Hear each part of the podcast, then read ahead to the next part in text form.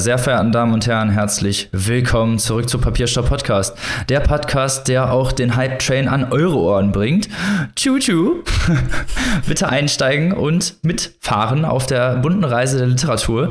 Wie immer bin ich natürlich nicht alleine, um mit euch diese Reise anzutreten und habe meine liebsten Mitpodcasterinnen dabei. Zum einen die Frau, die schon ganz freudig ihren Wanderstock schwingt für die Reise, die liebe Maike. Hallo. Und die Frau, die schon alle Tickets eingesammelt hat, damit die Fahrt losgehen kann, die liebe Annika. Hallo. Und natürlich auch mit am Start der Lokführer dieses Hype-Trains, der liebe Robin. Tschu-tschu. Ab geht's, Leute. Ja, eine neue Woche, eine neue Folge Papierstoff. Wir sind wieder mit dabei und äh, wie immer geht's los mit dem Vorgeplänkel. Wie, ihr seid schon gespannt und wir haben natürlich wieder ein paar tolle Themen mit am Start, die diese Woche oder generell die Literaturwelt bewegen. Zum einen ist diesen Monat der Black History Month und wollen jetzt mal über einen ja, nationalen äh, Autoren reden, dessen Übersetzung jetzt ins Englische endlich gekommen ist.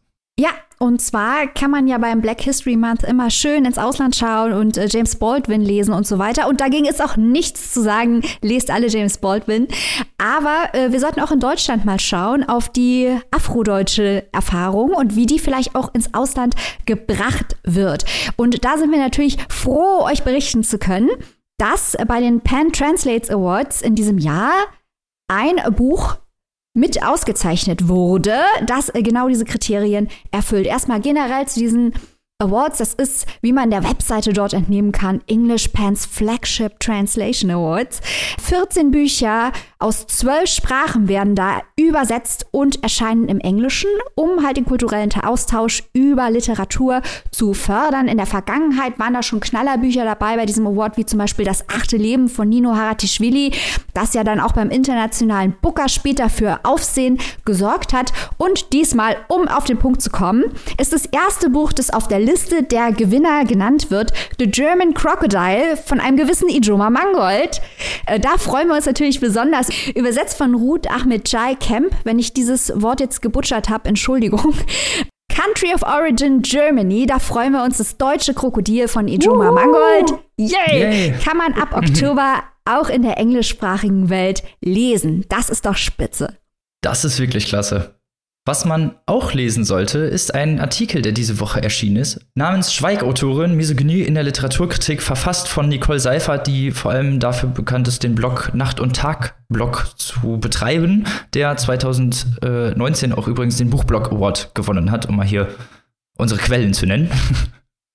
Und äh, in, in, dem Text, wie der Titel bereits verrät, geht es um Misogynie in der Literaturkritik. Es geht vor allem darum, wie Frauen und wie Autorinnen äh, in der Literaturkritik dargestellt werden und auch die Herangehensweise an die ja, Kritik, auch an die Rezensionen, an diese Bücher, dass die Bücher oft als fahrig, kitschig oder ähm, bestimmte Normen, also mit bestimmten Adjektiven abgewertet wird, um äh, ja seine Rezension irgendwie fülliger zu machen, um das Ganze rüberzubringen, was bei männlichen Autoren wirklich dann mit konstruktiver Kritik oder zumindest mit irgendeiner Art von Background versucht werden würde, wettzumachen, wird bei Autorinnen oft einfach weggelassen. Sie werden oft von Anfang an direkt diffamiert. Da gibt es leider sehr, sehr viele Beispiele für diese Ausführungen von patriarchaler Unterdrückung gegenüber vor allen Dingen auch im Literaturbereich.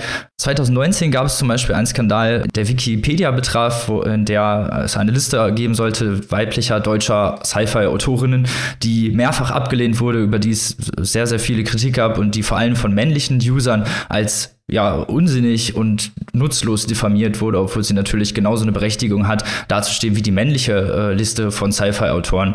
Es geht genau darum, diese, diese Darstellung von Autorinnen einfach abzuwerten, indem sie äh, von vornherein als ja fast schon unlesbar deklariert werden. Es, wird, es werden nicht die Texte per se wirklich angegriffen in der, in der Kritik, sondern es, werden, es wird der Text überhaupt als Text abgesprochen. Es wird direkt und direkt auf die Autorin gegangen, ohne überhaupt eigentlich wirklich eine Rezension zu schreiben. Und darum ging es in dem Text und ich finde, der Text ist unten verlinkt, also der Artikel ist unten nochmal verlinkt und ich finde, ihr solltet euch den definitiv noch durchlesen. Es ist ein sehr lesenswerter Artikel, in dem auch nochmal ein, ein paar mehr Beispiele genannt werden, die dieses Thema nochmal beleuchten. Es geht auch äh, um natürlich um die Darstellung, wie gesagt, von, von Frauen und auch von Werken in der Literaturkritik, allerdings auch um, um die Rezeption von den Leser und Leserinnen, die halt oft auf den Literaturkritik naja, nennen wir es mal Hate Train aufsteigen. Das ist dann die entgegengesetzte Version von so einem Hype Train, das dann halt einfach gerne gegen jemanden gewettert wird und es dann einfach Beispiele gezogen werden oder Vergleiche gezogen werden, die dem Ganzen überhaupt nicht mehr gerecht werden und auch überhaupt nicht mehr als konstruktive Kritik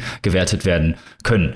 Da geht es natürlich jetzt nicht darum, dass man nicht Werk von Autoren nicht schlecht finden darf oder auch nicht negativ rezensieren darf. Es geht halt darum, dass man das Ganze irgendwie auch begründen kann und nicht einfach mit irgendwelchen fahrigen Begriffen um sich wirft und da sagt einfach das Ganze als Kitsch abzuwerten, ohne dabei äh, wirklich, wirklich einen Konsens zu bilden oder ein, wirklich ein, ein wirkliches Fazit darüber zu haben oder tatsächlich auch was über den Text auszusagen. Diese Beispiele für patriarchale Dominanz gegenüber den Autorinnen gibt es leider auch in vielen anderen Formen.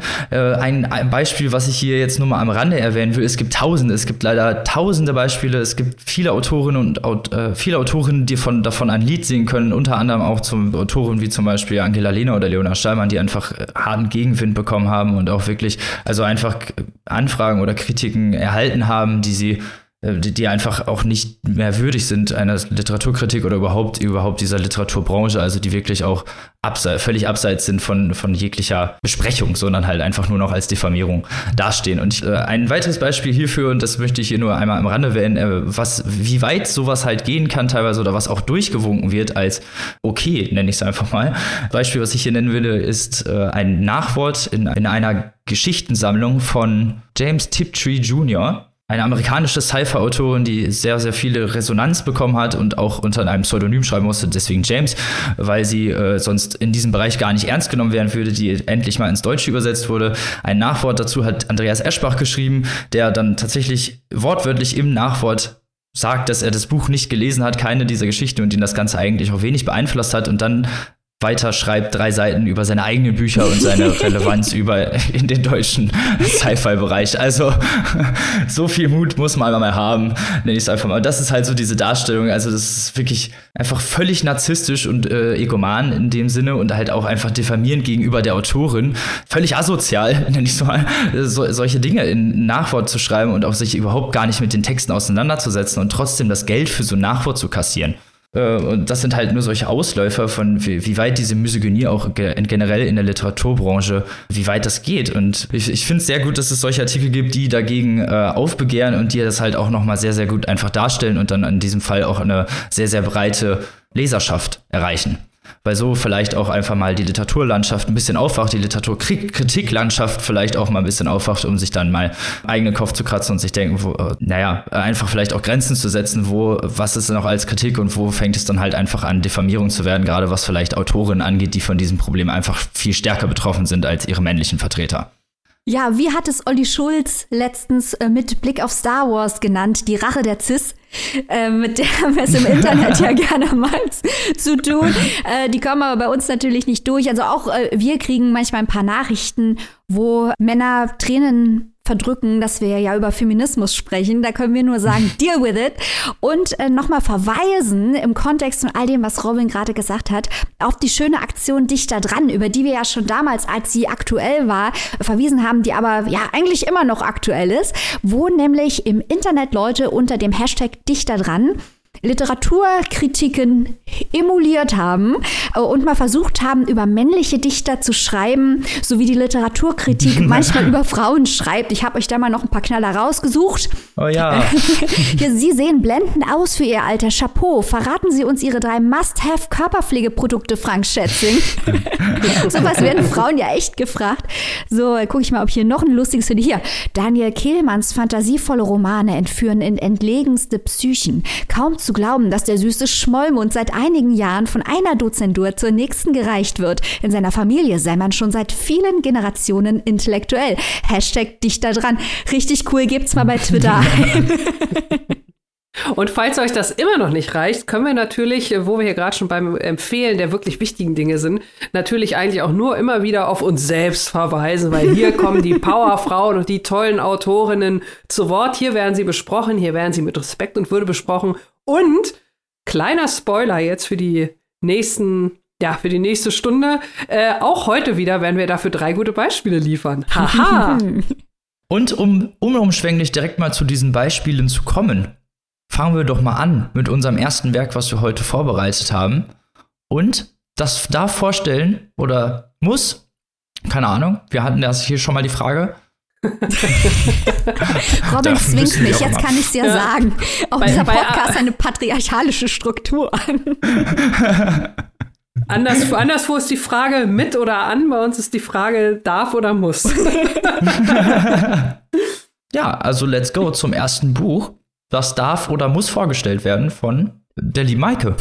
Das nun folgende Buch und äh, es bezieht sich wie die beiden anderen Bücher, über die wir später sprechen, auf den Hype-Train, den Robin eingangs hier schon hat einfahren lassen, wird seit ja, zwei Jahren hart abgefeiert in der internationalen Literaturszene. Ähm, wir sind ja, wie ihr wisst, auch dort unterwegs und vor allem auf Goodreads sind wir international vernetzt und dieses Buch kennen wir daher schon seit äh, zwei Jahren, weil uns es überall um die Ohren gehauen wurde. Die englische Übersetzung war ein riesen Bestseller. Äh, es war auf internationalen Preislisten ohne Ende, wurde in äh, der Heimat des Buches stark rezipiert und jetzt auch bei uns hier. Es geht nämlich um Kim Jeong, geboren 1982 von Chonam Chu. Das Buch können wir sehen im Kontext von Hallyu. Hallyu ist natürlich die koreanische Welle, die hier über die ganze Welt schwappt derzeit. Also wir alle kennen K-Pop und K-Drama. Äh, Kosmetik aus Korea ist ein Riesentrend. Kulinarik aus Korea, Mode, Computerspiele. Der Trend geht hin nach Asien, zu südkoreanischen Produkten, zum Lifestyle, zur Popkultur. Es ist wahnsinnig faszinierend. Und wir kennen natürlich vor allem aus Südkorea bislang im literarischen Bereich die lyrisch verstörenden Romane von Han Kang, die auch vielleicht was mit diesem Buch zu tun hat. Dazu später mehr. Hier geht es jetzt erstmal um ihre Landsmännin Chonam Chu und eben Kim Jeong. Worum geht es in dem Buch? Das ist ein ziemlich schmaler Roman, der in sehr nüchterner Sprache die Geschichte einer ganz durchschnittlichen Südkoreanerin erzählt, nämlich die titelgebende Kim Jeong, die 1982 geboren wurde und einen Allerweltsnamen hat und eigentlich auch ein Allerweltsleben. Also es geht wirklich darum, eine Vertreterin der Mittelklasse in Seoul vorzustellen, äh, die durch ganz normale Lebensstadien geht und all diesen Lebensstadien institutionalisiertem Sexismus begegnet begegnet. Also das geht schon los mit ihrer Geburt, wo es um die Diskussion geht, ist es eine Art von Versagen, eine Tochter zur Welt zu bringen, anstatt eines Sohnes. Es geht weiter in der Schule, es geht weiter an der Universität, am Arbeitsplatz und später auch als Ehefrau und Mutter. All das wird dargestellt und es ist, ihr habt es schon erraten, ein feministischer Roman, der in diesen Stadien eben die Diskriminierung beleuchtet und die Autorin Chonam Chu wollte auch wirklich mit diesem Roman eine Debatte auslösen. Es ist also ein Debattentext. Ich weiß, es wird schon überall hart diskutiert, ob der jetzt lyrisch und literarisch und poetisch genug ist, aber ich finde, man sollte im Hinterkopf behalten, dass Chonam Chu vor allem einen Debattentext schreiben wollte. Warum nun kommt eine südkoreanische Autorin darauf, einen solchen Text zu schreiben über die Situation der Frauen in der südkoreanischen Gesellschaft? Dazu könnten wir uns alles Mögliche angoogeln, aber warum sollten wir das tun, wenn wir einfach eine Fachfrau fragen können? Und genau das haben wir nämlich gemacht. Wir haben durchgeklingelt bei Nadeshda Bachem, das ist eine Juniorprofessorin für Koreanistik an der Uni Bonn. Dort steht der Roman schon auf dem Seminarplan, also Frau Professor Bachem hat ihn da schon mit Studierenden durchgenommen. Dann lassen wir sie doch jetzt einfach mal erzählen, was das Besondere an diesem Roman ist.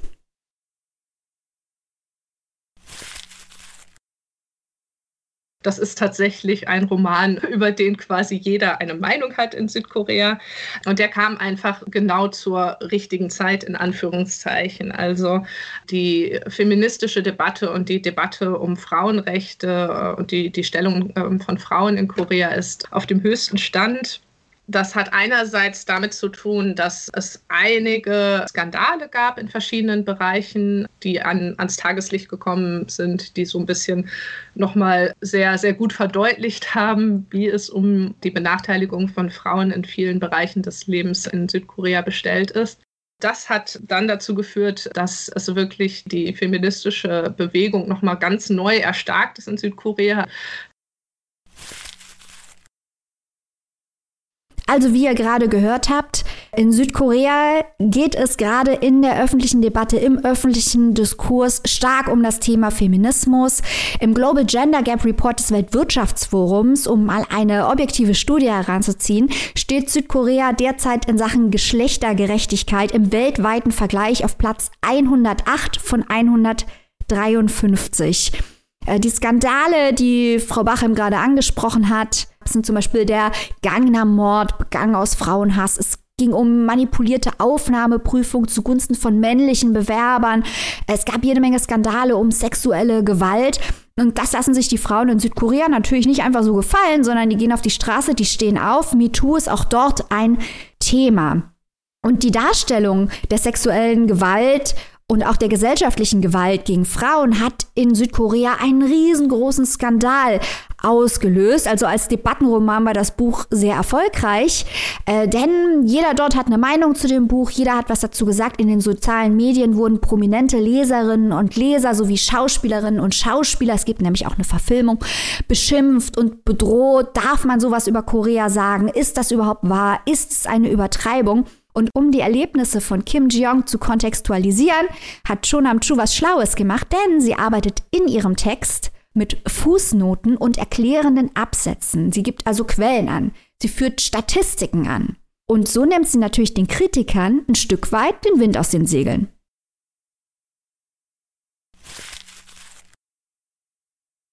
Das schafft so eine Verankerung in der Realität. Also der Leser, die Leserin weiß, wir haben es hier zwar mit einem Roman zu tun, aber das ist nicht fiktional, diese Probleme, die hier angesprochen werden.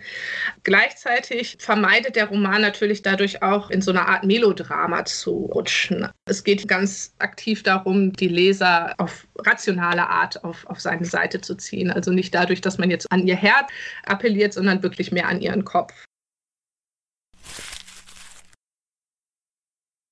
Diese distanziert geschilderten Beobachtungen unterstreichen aber natürlich auch, wie wenig Empathie Kim Jong von der Gesellschaft entgegengebracht wird. Und hier kommen wir jetzt zur Verbindung zu Han Kang. Denn in die Vegetarierin, wir erinnern uns, und wenn wir uns nicht erinnern, dann kaufen wir uns schnell das Buch und lesen, das ist nämlich wirklich gut, wird auch gezeigt, wie die Reaktion der Frau auf den gesellschaftlichen Druck und auf die Rollenerwartung an sie als Frau dazu führt oder zu Verhaltensweisen führt, die von der Gesellschaft als geisteskrank eingestuft werden. Das passiert auch Kim Jong, genau wie der Protagonistin, die Vegetarierin, dass sie zum Psychiater geschickt wird, dass man ihr sagt, hey, hör mal, du bist doch verrückt. Aber als Leser stellt man sich natürlich die Frage, wer ist hier verrückt? Also was ist hier verrückt? Die gesellschaftlichen Erwartungen an Kim Jong oder Kim Jong? Das ist natürlich genau der Punkt des Romans. Sind nicht diese Reaktionen auf den gesellschaftlichen Druck sehr nachvollziehbar? Und hier muss noch ein Punkt angesprochen werden, denn es ist immer sehr, sehr leicht, auf das Ausland zu zeigen, vor allem wenn es sich um ein Land handelt, das so weit weg ist und mit dem man vielleicht nicht so viel persönliche Erfahrung hat und zu sagen, ja, in Südkorea, ne, das ist ja schon schlimm, was sie da mit den Frauen machen. Die Wahrheit ist, dass viele Punkte, die das Buch anspricht, in Deutschland natürlich genauso existieren. Also MeToo, repressive Rollenbilder, die gläserne Decke im Beruf, viele andere Themen, die können wir alle direkt vor unserer Haustür erleben. Und das ist wahrscheinlich auch der Grund, warum sich dieses Buch weltweit schon mehr als zwei Millionen Mal verkauft hat. Weil Leser auf der ganzen Welt sich natürlich zum einen für Südkorea interessieren, zum anderen aber auch das abgleichen können mit ihren eigenen Erfahrungen im eigenen Land. Also man kann es nicht so einfach abtun als irgendwas, was woanders passiert. Und in diesem Kontext möchte ich auch ansprechen, warum die Sprache so gewählt ist, wie sie gewählt ist. Also wir kennen ja schon einige Literatur mit Fußnoten vorneweg, natürlich unser aller Liebling David Foster Wallace. Aber hier muss man auch im Hinterkopf behalten, und ich möchte nicht zu viel spoilern, weil am Ende kommt ein wirklich schockierender Twist, den ich hier nicht ruinieren möchte. Aber man möchte, muss im Hinterkopf behalten, dass diese spröde Sprache sehr gezielt von Chunam Chu gewählt ist und dass der Effekt, den sie damit erzielt, absolut absichtlich ist, dass es eben kein Melodrama ist, dass es eben nicht lyrisch und poetisch ist, sondern so nüchtern und spröde. Das hat einen Sinn. Man muss es bis zum Ende durchlesen, um diesen Sinn zu erfassen. Wirklich, wirklich gut gemacht. Ein sehr interessantes Buch. Und bevor wir zur Diskussion kommen, möchte ich noch einmal Frau Professor Bachem kurz zu Wort kommen lassen, denn sie sieht auch Verbesserungen in Südkorea, äh, die auch nicht unerwähnt bleiben sollen.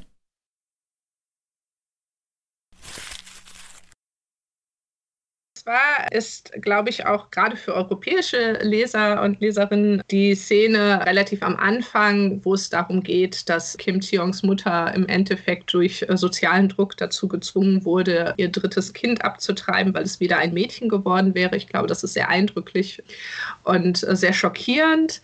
Ich wollte noch mal gerade rücken, dass es mittlerweile, und daran sieht man halt auch einfach, dass Gesellschaften sich schnell verändern und auch Südkorea sich verändert. Mittlerweile ist es umgekehrt. Also tatsächlich war es in den 80ern, Anfang der 90er sehr, sehr schlimm, sodass halt wirklich deutlich mehr weibliche Föten abgetrieben wurden als männliche. So sehr, dass es ein Gesetz gab, das es Ärzten verbot, werdenden Eltern das Geschlecht ihres Kindes zu verraten. Allerdings hat sich das dann so späte 90er in den 2000ern umgekehrt. Mittlerweile wollen mehr Menschen ein Mädchen, eine Tochter haben. Und das Gesetz konnte auch wieder gelockert werden, weil man halt wusste, dass auch wenn man als Eltern erfährt, dass, äh, dass man eine Tochter erwartet, dass man als Gesellschaft dann nicht erwarten muss, dass dieser Fötus abgetrieben wird. Also, Kim Jong, geboren 1982 von Cho Nam-chu. Ein hochinteressanter Text über das moderne Südkorea und über die Situation von Frauen dort, aber auch anderswo. Also ich muss mal zuallererst sagen, ähm, äh, Maike, was du sagst, der Text ist sehr nüchtern und, und äh, spröde geschrieben. Mir hat das sehr gut gefallen. okay, kannst du das näher ausführen? Keine sprachlichen Experimente, Annika gibt genau. Like.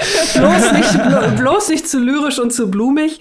Nein, also äh, ich, ich versuche mal, ähm, das so ein bisschen in Worte zu fassen, ohne ähm, zu viel zu verraten, weil ich jetzt genauso auf dem Seil balanciere, liebe Maike, auf dem du gerade eben schon balanciert bist, weil der Twist am Ende wirklich ganz, ganz toll ist. Ich habe das auch äh, gelesen und habe das auch mitbekommen, dass es tatsächlich eine, eine etwas ja nüchterne Sprache ist. Und auch das mit den Fußnoten. Ich muss allerdings tatsächlich sagen, dass ich mich da so, so ein bisschen auch von der Autorin habe aufs Glatteis führen lassen, weil ich tatsächlich äh, große, große Teile der Zeit, während ich es gelesen habe, ich war mir jetzt nicht ganz sicher, welche Aufgabe zum Beispiel diese Fußnoten haben. Ist das jetzt quasi vielleicht einfach nur ein, ich habe es eher so als nur einen literarischen Text, der vielleicht ein bisschen nüchtern, aber wie gesagt, meinem Leseempfinden kommt das sehr entgegen. Und dann einfach so zusätzlich wie so ein, wie so ein Service-Announcement, wie so ein kleiner Service-Gedanke an die Lesenden da draußen, dass man da einfach nochmal so eine kleine Fußnote reinknallt, wie es denn in Korea ist, weil man sich die Sachen vielleicht irgendwie gar nicht sonst teilweise vorstellen kann. Aber also ich habe das trotzdem sehr, sehr stimmig empfunden. Das wollte ich nur kurz, kurz nochmal dazu sagen. Ich finde es gut. Äh, danke, dass du es dazu sagst, Annika, weil, wie gesagt, äh, viel Kritik jetzt schon im deutschen Internet, mhm. deutschen Teil des Internets rumschwärmt über die Sprache und zwar hauptsächlich von Leuten, die es gar nicht gelesen haben. ähm, das finde ich schwierig, muss ich ehrlich sagen, äh, weil, wie gesagt, diese Sprache hat einen literarischen Sinn in diesem Buch und mhm. mich hat es auch nicht gestört, vor allem am Ende. Das ist wirklich Fight Club-mäßig am Ende, dass man sich an den Kopf fasst und sagt, ah, ja, ja. Genau. Also ich, äh, dafür habt ihr ja uns, dafür sind wir ja hier. Ihr wisst ja auch, ne, jeder, der eine liest mehr das, der andere mehr das. Dass das jetzt so, so äh, fertig gemacht wird oder so, der Sprachstil, das hätte ich jetzt auch nicht gedacht tatsächlich. Oder dass es so viel Kritik da ansammelt. Also ich habe ja nur so ein paar Seiten gelesen und ich muss schon sagen, dass man eigentlich relativ früh merkt, dass da ja irgendwie was hintersteht, hinter diesem Sprach Sprachstil oder nicht. Also ich fand, das hat gerade so diese, diese zwischenmenschliche oder diese gesellschaftliche Darstellung ganz gut herausgearbeitet, wie gesagt, und das nur nach so ein paar Seiten. Und es objektiv objektifiziert halt Kim Jong. Das merkt man halt von mhm. Anfang an. Man hört quasi nie die Innenperspektive. Das, was sie fühlt, das hört man nicht. Und das ist natürlich der Sinn des Buches, weil es geht nicht darum, was die Frau fühlt, sondern es geht darum, wie sie von außen bewertet wird. Nur darum geht es. Und das arbeitet äh, dieser Text sehr schön raus. Und wie Professor Bachem halt sagt, es nimmt natürlich auch den Leuten ein Stück weit den Wind aus den Segeln, die sagen, ja, aber das stimmt doch alles gar nicht. Weil die ganzen Fußnoten belegen, dass es wissenschaftliche, objektive Studien gibt, dass es alles sehr wohl stimmt stimmt. Und wenn man einen Debattenroman schreiben will, ist das natürlich ein, ein, sehr schlauer Ansatz. Und ich muss auch sagen, trotz dieser nüchternen Sprache, wie gesagt, an der ich jetzt keine große Kritik habe, habe ich das wirklich auch wie ein Thriller gelesen. Mich hat das interessiert, was ihr als nächstes passiert. Und mich hat es auch immer wieder überrascht, weil man erwartet ja doch, dass jetzt irgendwas passiert, was sehr weit weg ist von dem, was einem selber passieren könnte. Und dieser Punkt, ich glaube, es ist kein Spoiler, das zu sagen, dieser Punkt kommt nicht. Also, dass ja. man jetzt sagt, das könnte hier aber nicht passieren, das ist ja verrückt. Der, der Punkt kommt nicht. also bei, bei mir war es sogar, äh, sogar noch krasser und von daher, ich finde es überhaupt nicht ein Spoiler, sondern ich finde, das ist das, was, was äh, auch diesen Reiz von diesem Buch so ein bisschen ausmacht. Ne? Also, dass man da vielleicht auch am Anfang rangeht, wenn man jetzt auch nicht gerade Mitglied vom Papierstau Podcast ist und sowieso alle paar Wochen asiatische Literatur liest. ähm, dann werdet ihr sowieso gesegnet. Ja, ja, genau, dass man, dass man sagen kann, äh, natürlich ist es vielleicht kulturell schon mal ein bisschen anders, dann ist es sprachlich ein bisschen anders. Also, dass man ja schon mit, mit äh, gewissen Erwartungen an dieses Buch rangeht und jetzt nicht so erwartet, dass es so alles eins zu eins sich äh, auf Westeuropa übertragen lässt. Und dann liest man und liest man und denkt, ähm, jetzt muss ja irgendwie gleich so der große Knaller, der große Knüller kommen, ne? Das, das große, oh nein, wie furchtbar, wie furchtbar. Und natürlich sind auch schlimme Sachen da drin, gar keine Frage. Aber es ist, Maike, genau wie du sagst, ich hatte das ganz oft beim Lesen, dass ich dann am Ende gedacht habe, nee, so groß sind die Sachen gar nicht. Aber was viel schlimmer ist, ganz, ganz viel kennt man oder Frau in dem Fall selbst von hier also, ne, dass da ganz viel war, wo ich gedacht habe, ja klar, ne, man merkt, das ist Korea, das ist ein asiatischer Raum, das ist, das ist schon ein bisschen was anderes als Westeuropa, aber die Erfahrungen, die die Frau da macht, sind so viele, genauso wie hier. Und da geht es ja gar nicht darum, dass das die ganz großen, dramatischen Sachen sind, sondern dass das wirklich diese Kleinigkeiten sind, die von Kindheit an äh, sowohl den Mädchen als auch den Jungs äh, eingetrichtert werden das ist halt wirklich universell und das ist das, was mich und Maike, ich glaube, so habe ich dich gerade auch verstanden, das ist das, was mich so so ein bisschen sprachlos äh, dann zurückgelassen hat, so nach dem Motto, nee, man braucht gar nicht jetzt das, äh, keine Ahnung, da passieren ja ganz furchtbar schlimme Dinge. Das ist ja auch immer das, was es heißt, ne, ja, was habt denn ihr Frauen hier in Europa? Ihr müsst ja keine Burka tragen, ihr werdet nicht beschnitten, euch geht's doch gut, so nach dem Motto. Ne? Und das ist ja auch wieder dieses Thema, dass man das, die Art der Diskriminierung nicht gegeneinander aufrechnen soll. Das hatten wir letzte Woche schon, das hatten wir auch beim nächsten Buch gleich nochmal. Das ist ja ein Thema, was immer wieder kommt. Und äh, da fand ich das gerade so, so spannend, dass gerade diese Kleinigkeiten, das sind Erfahrungen, die habe ich gemacht, die hat Maike gemacht, die haben ganz viele Frauen hier in Deutschland gemacht, in Europa. Und ähm, ich glaube, das ist auch das Geheimnis, warum dieses Buch so ein, so ein äh, super Hype ausgelöst hat. Weil man es da so gar nicht erwartet hätte. Also ich zumindest nicht. Das stimmt. Und ich finde es wahnsinnig effektvoll, wie Chunam Chu diese kleinen Erfahrungen so zusammenfließen lässt, dass man merkt, wie sich das im Verlauf des Lebens von Kim Jong ansammelt. Weil das ja. ist ja, und das ist ja auch eine Erfahrung, die jeder Mensch kennt, der irgendwelche Art von Repression zu erdulden hat äh, ja. oder Nachteile zu erleiden hat, dass das nichts ist, was man als singulär erfährt, sondern dass sich das in einem ansammelt und anstaut. Und das ja. sieht man hier, das wird hier sehr schön zusammengefahren, dass man eben sieht, wie sich diese ganz vielen kleinen Diskriminierungserfahrungen anstauen und was das mit einer Person im Verlauf des Lebens macht, wenn sie halt immer wieder gespiegelt kriegt, welche Rolle ihr eigentlich zugedacht ist. Und äh, das finde ich sehr effektvoll und auch da findet man sehr interessante, wenn man sich dafür interessiert, Diskussionen im Internet, auch von Männern, auch wohlmeinenden Männern, die sich das nicht vorstellen können und die dann fragen, mhm. ja, ist es denn so? Ja, es ist in Deutschland nicht eins zu eins so, weil wir nicht Korea sind, aber die Parallelen sind stark genug, dass man sagen kann, ja, vieles davon, das erkennt man sofort wieder. Ja. Und ähm, das finde ich ist wirklich, wie das zusammengefahren wird und wie sich diese Erfahrungen eben in einem ansammeln. Das finde ich sehr gut gemacht in dem Roman. Hm. Hört sich sehr interessant an, auch wie die dann wahrscheinlich die Grenzen dann ja dazwischen verschwimmen, auch, ne, zwischen dem Buch und den realen Begebenheiten, die wir hier auch national vorfinden. Ja, also äh, es ist ein sehr politisches Buch. Es ist halt wirklich, ich finde, ich weiß nicht, ob Annika mir da recht geben kann, aber ich finde, man liest wirklich, dass es als Debattenroman angelegt ist. Es ist nicht dazu angelegt, dass man drüber diskutiert, äh, wie schön doch die Metaphern sind, sondern wirklich über die Sachverhalte. Es geht so ein bisschen walk the line zwischen äh, Fiktion und Realität. Oder wie hast du es empfunden, Annika? Äh, würde ich dir wirklich äh, zustimmen. Ich versuche ja auch immer, ähm, gerade wenn wir so Bücher haben, was wir fast immer haben, die auch irgendwie so politisch angehaucht sind, immer, äh, wem würde ich so ein Buch empfehlen? Wer könnte das gut lesen? Und äh, ich komme immer wieder, was du auch gerade gesagt hast, zu diesem, äh, ja, aber was habt denn ihr Frauen hier groß zu leiden und so, äh, dass man dem, diesen Männern so ein Buch mal gibt, hier liest ihr das mal durch. Ja, aber wieso? Das ist doch Südkorea, was hat das mit uns zu tun? Genau diese Sachen. Also es ist ein Debattenbuch, sicherlich, aber ähm, vielleicht auch nur für uns, weil wir so, so äh, davon betroffen sind. Ich glaube, für die Hälfte der Menschheit, die davon nicht so betroffen ist, ist es vielleicht dann auch einfach wieder der berühmt-berüchtigte Augenöffner. wenn sie es, die, die Herren der Schöpfung, wenn sie es denn überhaupt äh, zur Hand nehmen, nicht, dass es dann am Ende wieder so ein Frauenbuch ist, ne? Pfui, oh. Feminismus, wie geht Wer will denn so aus dem Regal? Nein, äh, hört sich nach wirklich, wirklich interessanten äh, Roman an, den man sich durchaus mal zuführen sollte. Ich hätte das auch sehr gerne getan. Naja, der Podcast-Struggle, aber die Zuhörer und Zuhörerinnen haben ja diesen Struggle nicht und können sich dieses Buch zuführen. Wo kann man das denn tun, liebe Maike? Wer sich für Korea interessiert, und das sollten wir alle tun, denn Korea ist sehr interessant, oder auch für feministische Literatur, und auch das sollten wir alle tun, der greife doch mal zu.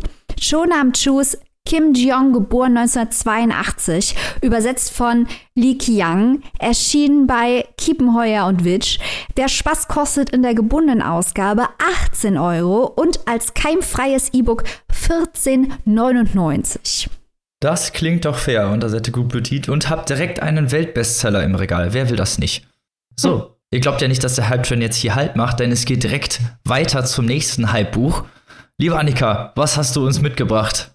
Okay, äh, ja, ich, ich stelle euch jetzt ein Buch vor, das momentan gerade auf der Seite eines großen äh, Versandhandels ähm, als Bestseller Nummer eins im Thema Erotik-Ratgeber für Schwule gehandelt wird. Ich muss allerdings sagen, ich habe keine Ahnung, wie es dazu kommt, weil in dem Buch, äh, das ich gelesen habe, zumindest mir kein schwuler Mann aufgefallen ist. Aber wir schauen mal. Vielleicht hat es ja auch was äh, mit einer versteckten Metaebene zu tun, die sich mir nicht erschlossen hat. ähm, Spaß beiseite. Ich habe heute für euch dabei, und jetzt wird es wirklich richtig crazy, people. Ich habe dabei Identity von Mitu Sanyal. Ja, der Hype Train hat seine zweite Station, äh, besucht seine zweite Station sozusagen. Äh, dieses Buch ist wirklich echt crazy. Ich kann es ich kann's gar nicht anders in Worte fassen. Das fängt bei dem völlig durchgeknallten Cover auf. Und Leute, ne, Buchcover, ich bin ja eigentlich jemand, Hauptsache lesen, don't judge a book by its cover und so. Aber dieses Cover ist wirklich sowas von sensationell, super geil mit der blauen indischen Göttin Kali mit ihrer Kette um den Hals von den, mit den Köpfen der Männer, die sie getötet hat und einen anderen Kopf hat sie noch in der Hand und sie steht auf einem drauf und das Allergeilste ist, wenn man diesen Schutzumschlag abnimmt, hat man dieses wunderschöne Cover nochmal ohne Schrift, also wirklich Hansa Verlag, absolute Meisterleistung. Dieses Buch, dieses Cover, es ist wirklich richtig, richtig schön. Und auch der Inhalt kann überzeugen, weil er halt, wie gesagt, völlig crazy ist. Ähm, es ist eine Geschichte, ein Roman. Und zwar von habe ich gerade schon gesagt, Mitu Sanyal. Äh, Frau Sanyal ist durchaus schriftstellerisch bekannt, nur halt romanmäßig noch nicht. Sie hat äh, schon einiges geschrieben. Sie hat aus ihrer Doktorarbeit heraus zum Beispiel 2009 das Buch Vulva, die Enthüllung des unsichtbaren Geschlechts veröffentlicht.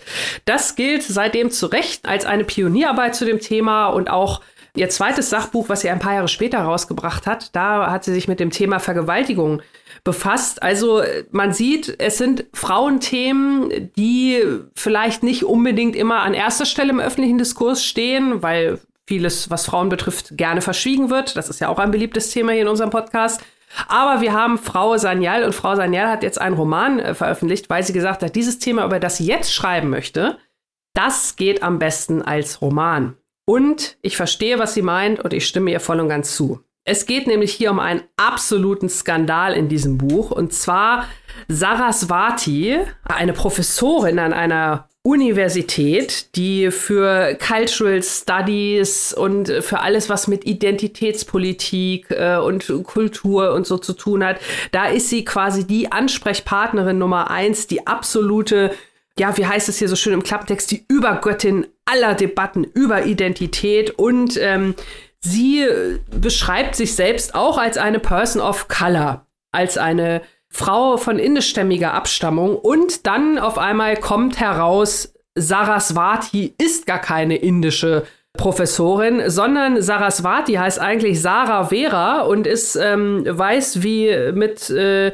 bitte geben Sie ein äh, Weißwaschmittel Ihrer Wahl an. Also sprich, sie hat komplett ihre Identity, ihre Identität erfunden und ähm, hat, wenn man so will, auch ihre komplette Karriere empfunden, weil sie natürlich als diese Professorin für Identität und ähm, für Themen, die auch mit, mit Rassismus und so weiter zu tun haben, da war sie natürlich aus eigener Erfahrung die Ansprechpartnerin Nummer eins. Jetzt kommt halt heraus, nee, ist gar nicht so. Sie ist eine äh, White Privilege äh, Frau wie alle anderen Karens, so nach dem Motto.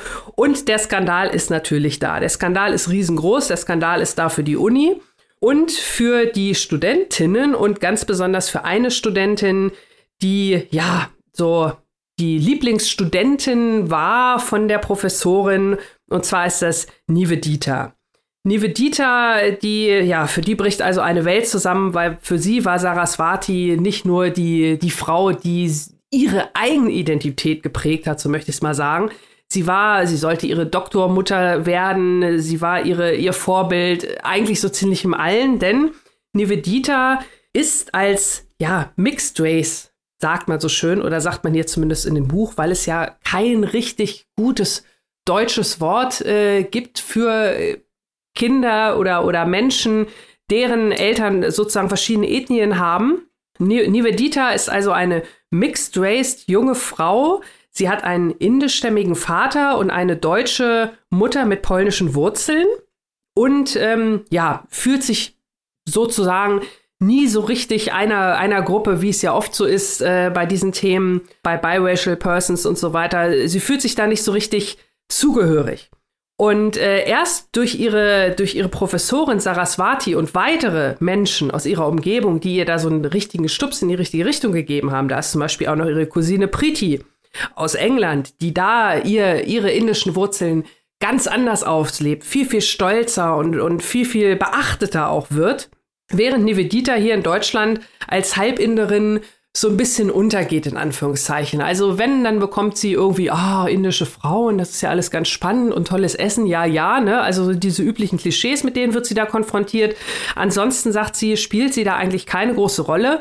Und diese Identität, die sie über ihre Professorin mitbekommen hat, die lebt sie in einem Blog aus und da schließt sich jetzt auch der Kreis zum Titel des Romans. Der heißt nämlich Identity. Da schreibt sie als Mixed Race Wonder Woman über ihre, ähm, über ihre Erfahrung mit ihrer Identität, mit ihrer Herkunft und äh, natürlich von dem Tag an, als herauskommt, dass ihre Überprofessorin ähm, eigentlich gar nicht weiß, worüber sie redet, ist natürlich auch ihr Blog, der sowieso schon relativ bekannt ist, auch noch so ein bisschen unter Beobachtung. Und es beginnt also ein, ein Strudel durch diese Nachricht, der also alles das, was die junge Frau, äh, woran sie geglaubt hat oder woran sie gedacht hat, dass sie glaubt, der das alles also auf den Kopf stellt und in Frage stellt. Das heißt, ja, dieses Buch kulturelle Identität, wo komme ich her, woher stamme ich ab? Also diese ganze Geschichte steht hier im, im äh, Mittelpunkt. Und ganz wichtig, die Frage, inwiefern ist das denn überhaupt festgelegt? Oder inwiefern kann denn auch so eine kulturelle Identität von einer Person selbst bestimmt werden? Und wenn ja, bis zu einem gewissen Grad. Und das ist jetzt natürlich, äh, der Moment, wo alle, was, was, was, Identität, Rasse, Rasse gibt's ja schon mal gar nicht, aber wenn es es denn gäbe, der Begriff Race, der englische, das Konstrukt, wie soll man sich das denn aussuchen können? Ja, und das ist also wirklich dieser, ich nenne es mal so, Brainfuck in Anführungszeichen, dieses Buch. Also was dieses Buch macht, es stellt alles, was man, was man über, über Race, über Identität denken möchte, stellt es auf den Prüfstein, dreht es einmal auf links und ähm, legt es euch hin wie ein Puzzle, das ihr dann als Leser oder Leserin selbst zusammensetzen könnt. Also das macht dieses Buch wirklich ganz, ganz spannend. Es ist, wenn man so will, eigentlich ein kleines Kammerspiel, weil es ist, äh, es spielt über einen begrenzten Zeitraum, also natürlich über die ersten Tage und Wochen nach dieser Enthüllung. Die Professorin ist eine Weiße, sie hat uns alle angeschwindelt. Und es spielt auch relativ einem kleinen Cast, also mit Nivedita, die relativ schnell zu ihrer Professorin geht, sie zur Rede stellen will, was es war, was kann ich glauben, was darf ich nicht glauben. Also Nivedita, unsere Hauptfigur, ist sozusagen so ein bisschen ja, das alter Ego von allen Lesenden, die natürlich genau wissen wollen, was steckt da jetzt dahinter, warum hat die Professorin das gemacht, wer erklärt mir die Welt? Und ähm, in dieser äh, ja relativ geschützten Umgebung von den beiden, also Nevedita und die Professorin, da fangen, fangen also die Gespräche an darüber, was Identität ist, wie man diese Identität sich vielleicht auch selber zu eigen machen kann und ähm, es tauchen mehrere Personen auf, die auch alle eine gewisse Identität haben und das da auch alles mit, mit reinrühren. Aber es bleibt doch alles relativ übersichtlich. Das heißt, wir haben eigentlich nur in Anführungszeichen ein Thema und auch einen gewissen Rahmen, aber trotzdem ist dieses Buch so, so vielfältig und bunt, aber halt mit Blick auf dieses eine Thema Identität. Und ähm, ich sag mal so, wenn ihr euch fragt, transracial, also analog zu transgender, dass man, dass halt nicht nur das Gender fluid ist, dass man nicht nur äh, über Gender als loses Konstrukt reden kann, sondern dass man halt auch über, über Race, was ja auch offensichtlich unfassbar konstruiert ist, ob man darüber nicht vielleicht ähnlich fluid reden könnte. Und also allein über sowas jetzt schon mal nachzudenken, könnt ihr ja mal gerade so machen. Das ist ja also absolut interessante, neue, spannende Theorien. Stichwort Debattenbuch. Viel vorhin schon bei Kim Ji-jong, völlig zu Recht. Ich würde das gerne hier nochmal so ein bisschen äh, auch nochmal benutzen, äh, dieses, äh, dieses Wort Debattenbuch, wobei es hier bei Identity äh, nicht ganz so offensichtlich daherkommt, weil das Buch also wirklich auch von der Sprache her und von, von äh, der Resonanz her, auch wie die, wie die Figuren in dem Buch mit dieser ganzen Thematik umgehen. Das ist also wirklich auch zeitgeistlich und zeitgeschichtlich unheimlich hier bei uns stark im Jetzt und hier verankert ist. Also man ist sofort drin, man weiß sofort, was Phase ist, um mal bei der Sprache zu bleiben und man setzt sich unheimlich intensiv 400 Seiten mit dieser Thematik auseinander ist hinterher nicht unbedingt schlauer, aber es hat sich hinterher ein unfassbar großer Horizont neu eröffnet. Maike, wie hast du das empfunden? Ich, ich weiß, das ist, das war jetzt keine, sage ich mal, ähm, keine Rezension, wie so üblich ist von mir. Sie war wahrscheinlich ein bisschen wild und ist ein bisschen hin und her gesprungen. Aber das sind tatsächlich so, habe ich dieses Buch empfunden und aufgenommen. Und ähm, so wollte ich euch das auch so ein bisschen jetzt widerspiegeln. Kam das so in etwa rüber, Maike? Hast du es zumindest auch so empfunden? Sagen wir es doch mal so. Ja, und vor allem die Emotionen, die jetzt bei dir rüberkamen, das ist ja bei einem literarischen Text auch wichtig. Die habe ich genauso auch empfunden, dass dieses Buch einfach wild, wild, wild ist. Und das lieben wir ja hier. Wild und mutig. Und ähm, ich stimme dem zu, was du sagst. Es ist natürlich provokant, weil es diese Fragen nach äh, Transracial stellt und kann man sich eigentlich auch seine Race einfach aussuchen, äh, wie Saraswati das hier macht und sagt, so, ich bin jetzt Inderin. Und das wird aber auch dargestellt auf eine Art und Weise, um ein bisschen was zu ergänzen, die ich wahnsinnig faszinierend fand. Denn diese Sprache, die ist so im Jetzt. Ich glaube, wenn man dieses Buch in 20 Jahren jemandem vorlegt, wird es für die Person wahrscheinlich noch interessanter sein als für uns heute. Ich habe da so ein bisschen den Vergleich gesehen zu Allegro Pastel. Dieses Buch schafft es, was ja eine große Kunst ist, die Jetztzeit komplett einzufangen und auch in der Sprache einzufangen. Also diese Sprache, die da benutzt wird, die ist so erkennbar, so sprechen die Leute um mich rum. Und auch wie mit den Medienformaten gespielt wird. Also dieser Skandal, den Annika angesprochen hat um Saraswati, der wird natürlich von Twitter befeuert. Also was macht die Autorin? Sie lässt echte Leute wie Max Czolek mal ein paar Tweets schreiben und fügt die in das Buch ein. Also Tweets, die sie geschrieben hätten, wenn es Saraswati-Gate wirklich gegeben hätte. Und stellt dann den Zusammenhang zwischen der Twitter-Blase und dem Twitter-Krieg über diese Fragen und der Realität da. Die Twitter-Cancel-Culture-Aktion und die echten Demonstrationen und die echten äh, Nachfragen und Untersuchungen an der Universität. Und das ist alles derartig schlau konstruiert und gut beobachtet und auch schnell geschrieben, dass es Spaß macht und sich so ein bisschen wie so ein soziales Experiment auch liest. Es macht viel Spaß. Eingearbeitet sind auch ganz viele Haltungen aus den Postcolonial Studies. Also werden wirklich hier Hooks und Spivak und so weiter, die werden wirklich diskutiert und zitiert. Jeder, der sich mal mit diesem Forschungsgebiet auseinandergesetzt hat, wird ganz viele Argumentationsmuster und Ideen da wiederfinden. Also da werden auch wissenschaftliche Debatten innerhalb dieses rasanten Plots wiedergespiegelt und verarbeitet. Und das hat mir wahnsinnig viel Spaß gemacht, weil das Buch, glaube ich, auch für Leute, die sich noch nie damit beschäftigt haben, ganz leicht lesbar ist, auch weil es so viele Zuspitzungen und satirische Elemente enthält. Aber an manchen Stellen fragt man sich, und das ist das Schlaue an dem Buch, was ist hier noch Realität oder eine Art von Darstellung, fiktionale Darstellung einer möglichen Realität und was ist hier schon Satire? Das weiß man nicht. Das wird wirklich schlau gemacht aus äh, meiner Sicht. Und ich hatte ganz viel Spaß, das Buch zu lesen. Eine kleine Sache noch.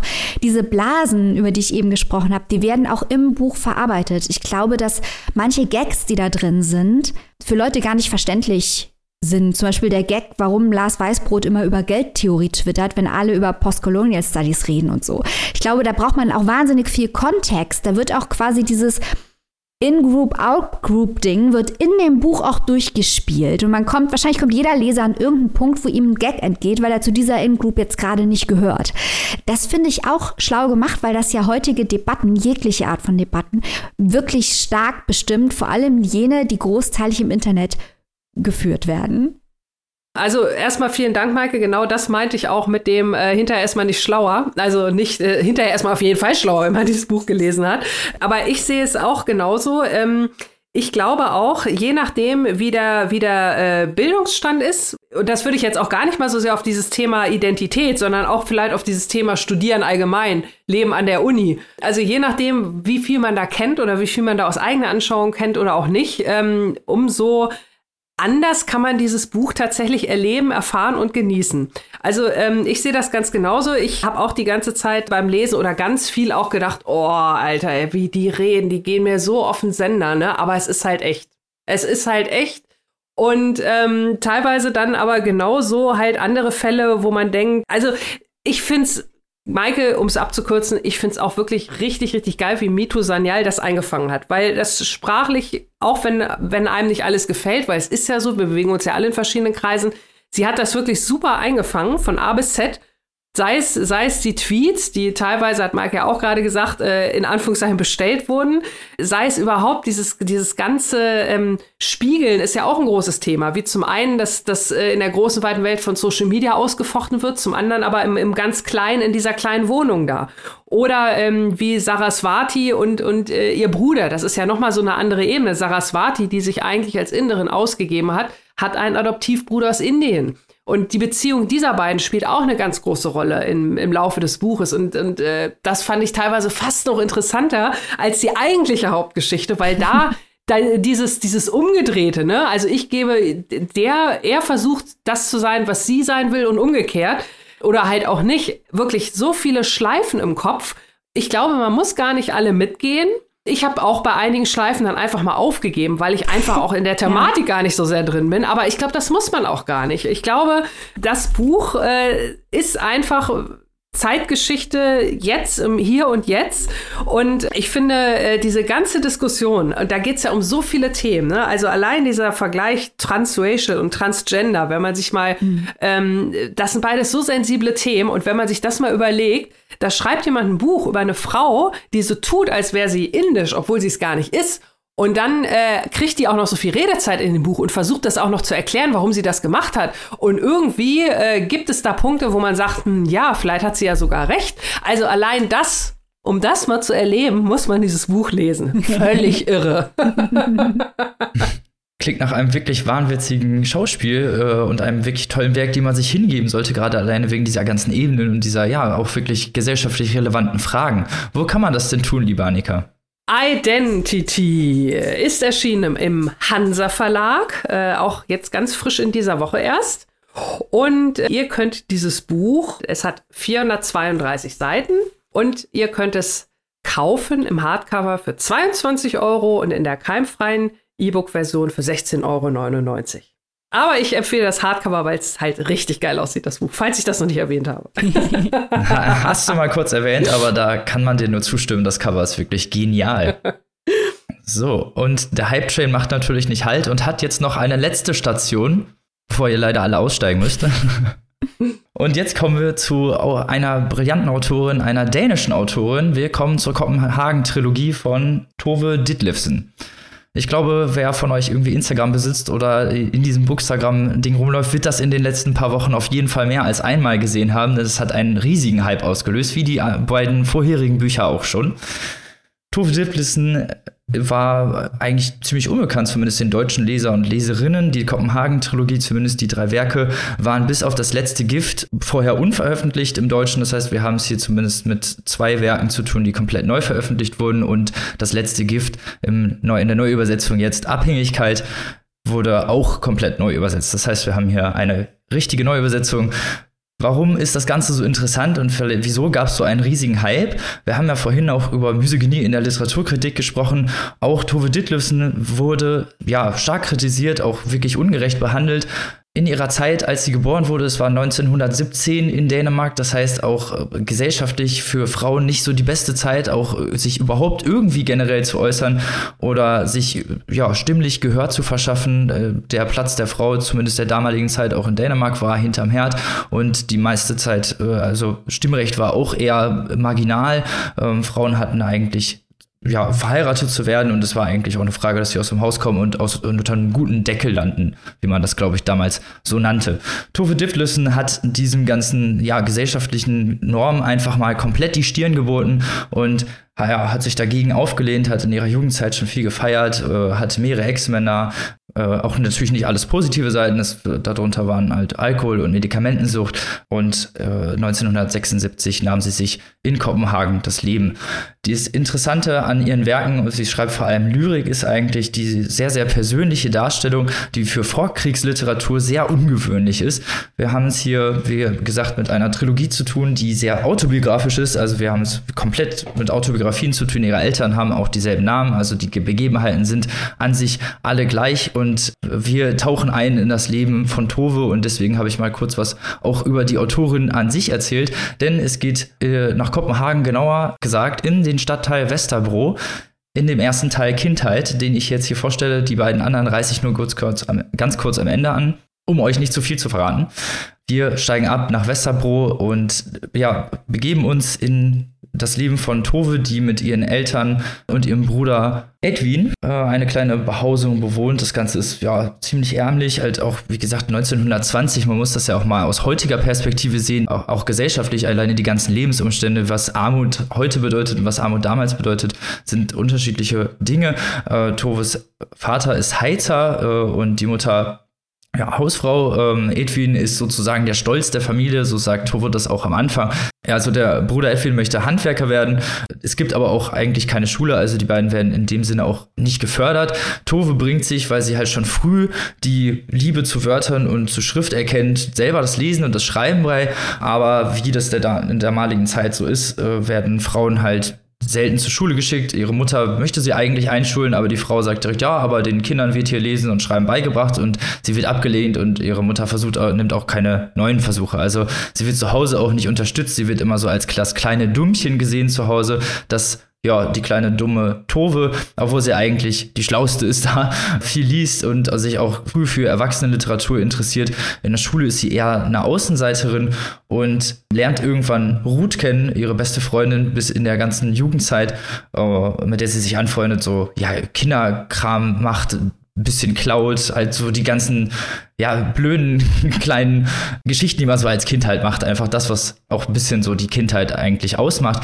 Der Rest ihrer Kindheit ist halt vor allem auch viel von, ja, Schweigen geprägt. Ihre Eltern reden sehr wenig mit ihr. Also sie, äh, ganz viele Dinge sind im Sublimen und werden eigentlich gar nicht so wirklich aus gesprochen. Also es wird zwar immer über die Nachbarn getuschelt und auch im Armenviertel generell geht halt ja, gehen halt viele schlimme Dinge, aber also Alkoholismus, Gewalt und auch, ja, die generelle Sozialform sind da einfach sehr ruppig und äh, die Leute zerreißen sich gerne das Maul über die anderen, aber sind selber da meistens auch nicht besser. Also es wird halt immer viel getuschelt, aber es wird wenig geredet, sagen wir es mal so, offen miteinander geredet und das ist das, was Tove auch schon bereits am Anfang merkt. Sie wird immer so ein bisschen im Dunklen gelassen, freundet sich dann halt mit Ruth endlicher, mit der sie mal so ein bisschen reden kann und bezeichnet auch eigentlich ihre Kindheit selber, um ihr mal zu zitieren, die Kindheit ist lang und schmal wie ein Sarg, aus dem man sich nicht allein befreien kann.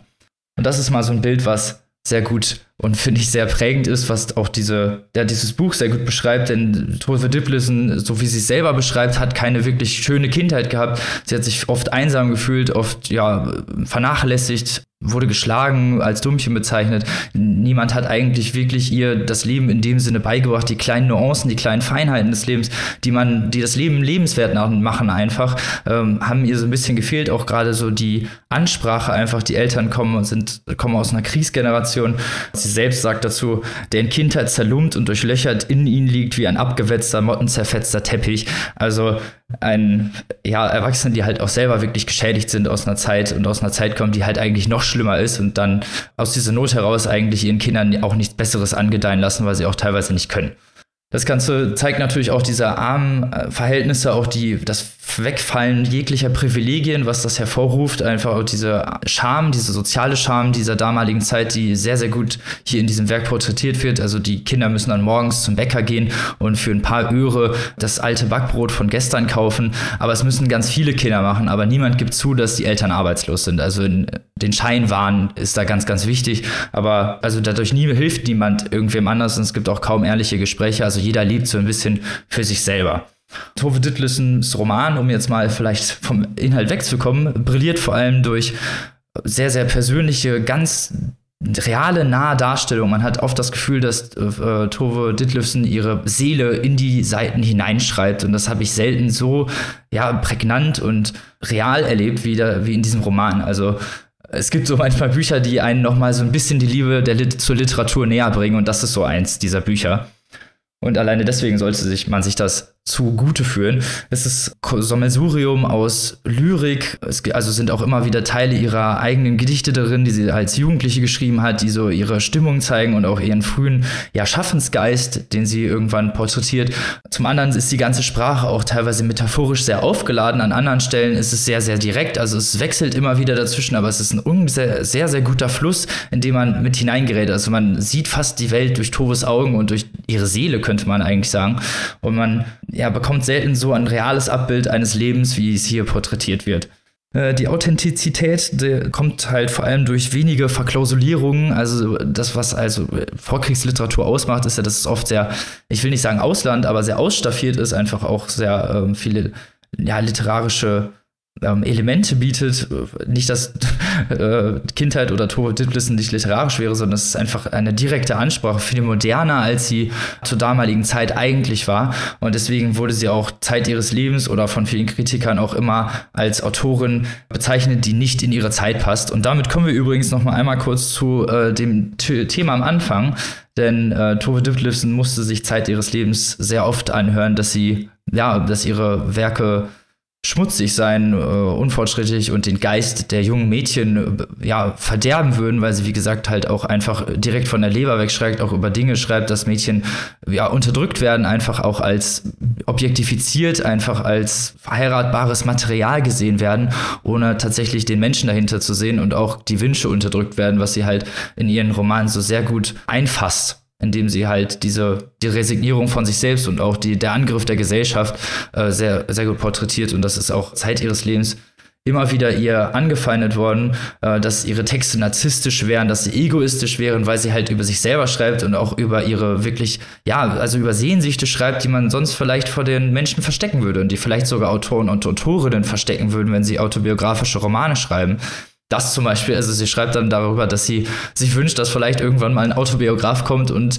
ihre alten Poesiealben durchguckt, um ihre alten Gedichte zu finden, um die dann auch mal zu veröffentlichen. Aber das sind halt so Sehnsüchte, die hat doch irgendwie jeder. Also das ist ja, das, und das ist das, was dieses Buch so ähm, toll macht, es ist menschlich. Man sieht diesen Menschen wirklich als richtige Person und man kann wirklich mit ja, also man kennt Tove Ditlevsen nach dem Lesen dieses Buches wirklich als Person, könnte man fast sagen. Ich will nicht sagen, dass das tatsächlich so ist, weil ne, Autoren und Werk soll man natürlich irgendwie ein bisschen trennen, aber hier ist es halt wirklich autobiografisch und sie macht da auch kein Hehl drum und sagt auch selber in Interviews, dass man nur über das schreiben kann, was man auch selber erlebt hat und über Menschen, die man selber kennt. In dem Sinne lernt man Tove Ditlevsen doch kennen und deswegen, und sie ist eine sehr, sehr sympathische Person, die mir unglaublich ans Herz gewachsen ist und der man vor allem in dem Buch Kindheit äh, wünscht, dass sie einfach mal von jemandem in den Arm genommen werden würde. Und deswegen finde ich, sollte ihr dieses Werk lesen. Es ist einfach unglaublich real, faszinierend, brillant und es ist auch vor allem anfassbar. Äh, ich habe ja gerade so ein bisschen über misogyne, misogyne Literaturkritik gesprochen und muss jetzt auch mal mir selber vielleicht ein bisschen auf die Scharte hauen, weil das allererste, was mir zu diesem Buch und zu der Autorin eingefallen ist, als ich die Grundinformation hatte, war Präbitnik. Einfach weil sie als, ja, konträr gegen die Gesellschaft stellt, aber es ist ja auch eigentlich falsch, ähm, dann wieder so, ja, die Parallele zur männlichen Domäne zu stellen und zu jemanden herauszunehmen, der eigentlich auch für eine andere Zeit steht. Das ist ja auch so ein bisschen so ein Fehler, dass man dann immer die Parallelen zu irgendwelchen anderen Epochen zieht oder anderen äh, Vertretern der Epoche, obwohl Tove Ditlevsen für ihre Epoche und vor allem für das Land Dänemark einfach eine innovative, einzigartige Persönlichkeit ist, die man auch so sehen sollte. Sag mal, Robin, du hast gesagt, das ist eine Trilogie, ne? Genau. Und äh, der erste Teil, das ist der, den du jetzt vorgestellt hast, Kindheit. Und welche zwei Teile gibt es da noch?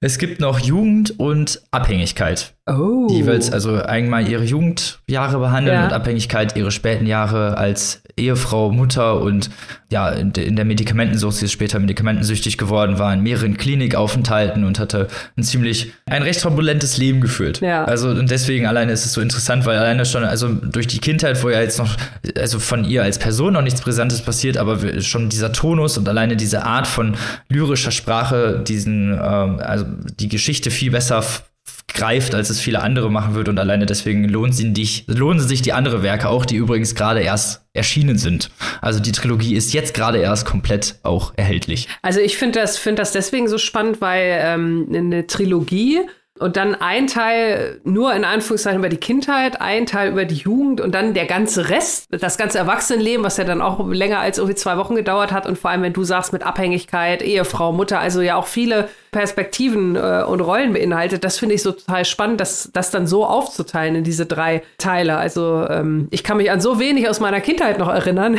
Ich könnte da nicht mal wahrscheinlich zehn Seiten zusammenschreiben. Von daher ähm, Respekt. Also wir sind ja große Fans von äh, Büchern, äh, wie du sie gerade vorgestellt hast, äh, die die offenbar aus sehr konservativer Sicht dazu angetan sind, junge Mädchen zu verderben. Das finden wir gut. Ähm, Ja. also ich bin jetzt ganz, ganz fasziniert und auch schockiert aufgrund des Zitats, das du vorgelesen hast, das ja doch sehr, sehr bitter und traurig ist. Jetzt meine Frage. Nicht, dass jedes Buch, das im historischen Kontext steht, uns auch etwas über uns heute sagen muss, aber trotzdem, was hat das Buch mit Frauen heute zu tun oder ist es wirklich eher ein historisches Dokument?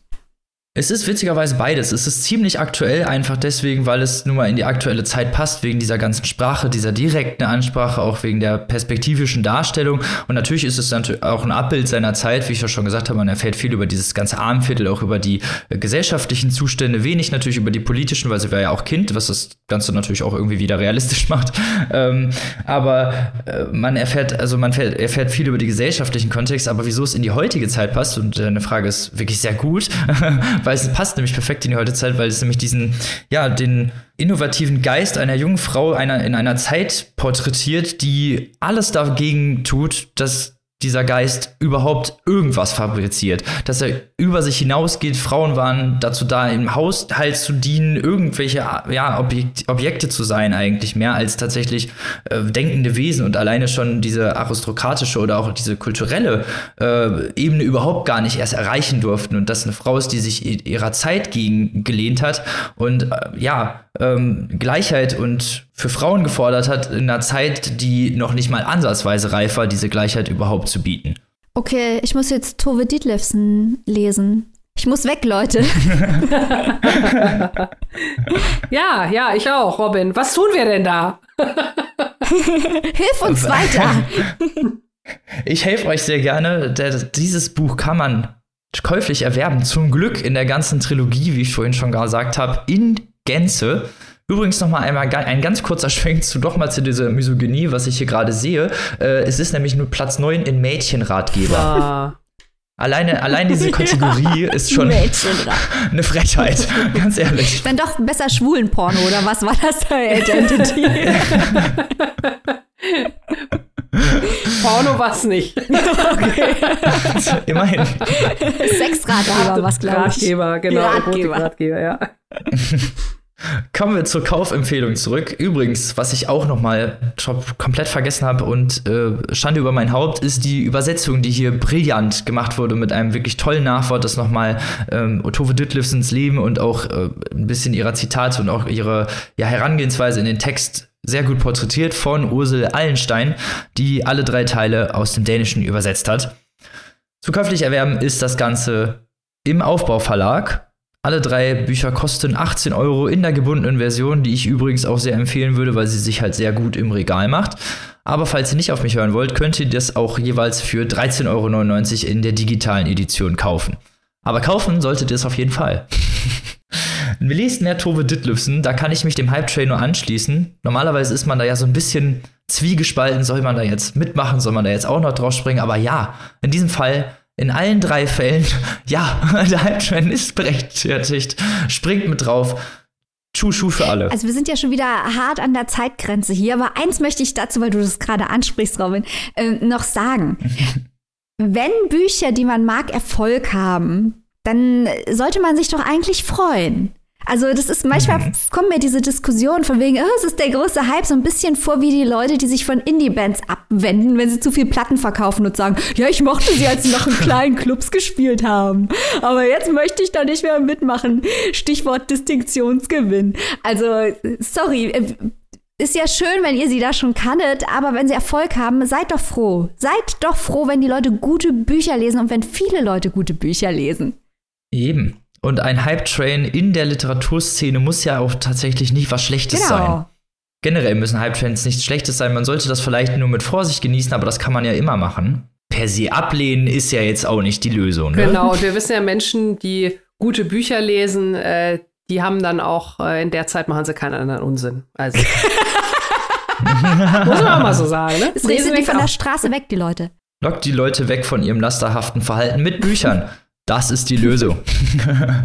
Und damit sind wir leider schon am Ende unserer Folge. Aber bevor wir euch jetzt entlassen, um die Bücher euch zu besorgen, geben wir euch natürlich einen kleinen Ausblick, was wir nächste Woche für euch parat haben. In drei kurzen Worten gibt es einen kleinen Teaser. Liebe Maike, fang doch mal an, uns zu verraten, was du uns nächste Woche so präsentieren möchtest. Okay, ich sage Österreich, Technikgläubigkeit und Superintelligenz. Ui. Annika, was Und hast du denn so im Angebot? Ich habe im Angebot Schleifen, Ghana und Frauen. Mhm, mhm. Was ganz Neues. Kryptisch, kryptisch. Robin, hau raus, was hast du? Ich habe Amerika, Coming of Age und Sommer. Ah, uh. ja, da haben wir auch schon mal von gehört. Das kann ähm, vieles sein.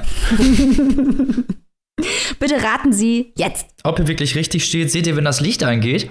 Aber leider gibt es das bei uns nicht. Verdammt, das müssen wir noch einführen. Aber ihr erntet wie immer unseren Respekt, falls ihr es erraten solltet. Und wisst natürlich schon, was wir nächste Woche vorstellen. Bis dahin, allerdings wünschen wir euch eine erholsame, schöne, literaturreiche Woche. Bleibt gesund. Lest was Tolles. Bis dahin, auf Wiederhören. Tschüss. Tschüss.